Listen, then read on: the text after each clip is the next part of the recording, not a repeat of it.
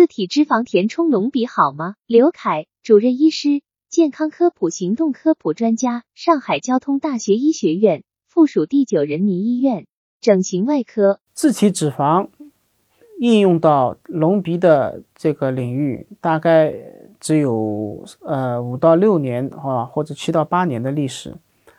因为大家知道，我们的鼻子它是鼻根部比较硬，鼻尖和鼻小柱比较有弹性这样一个结构。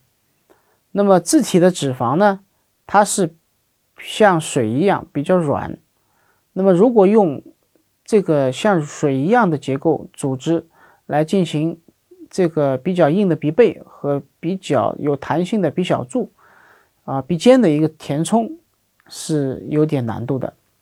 那么为什么呃最近会用到自体脂肪进行隆鼻呢？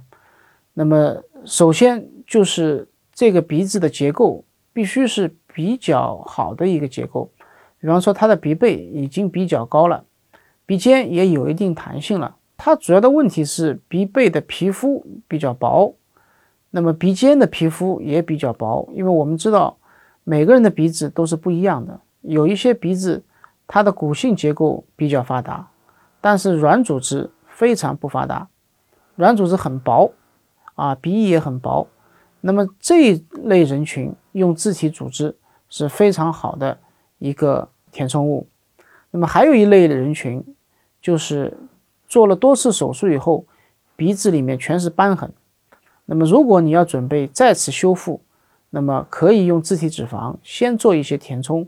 使整个鼻子软化，再进行这个支架的填充，再进行第二期的手术。专家提示：自体脂肪填充隆鼻好吗？自体脂肪比较软，有些人鼻子的骨性结构发达，但是软组织不发达，软组织和鼻翼很薄，这类人用自体组织是非常好的填充物。还有一类人群在多次手术后，鼻子里面全是瘢痕，若准备再次修复。可以用自体脂肪先做填充，使鼻子软化，再进行支架的填充，进行第二次手术。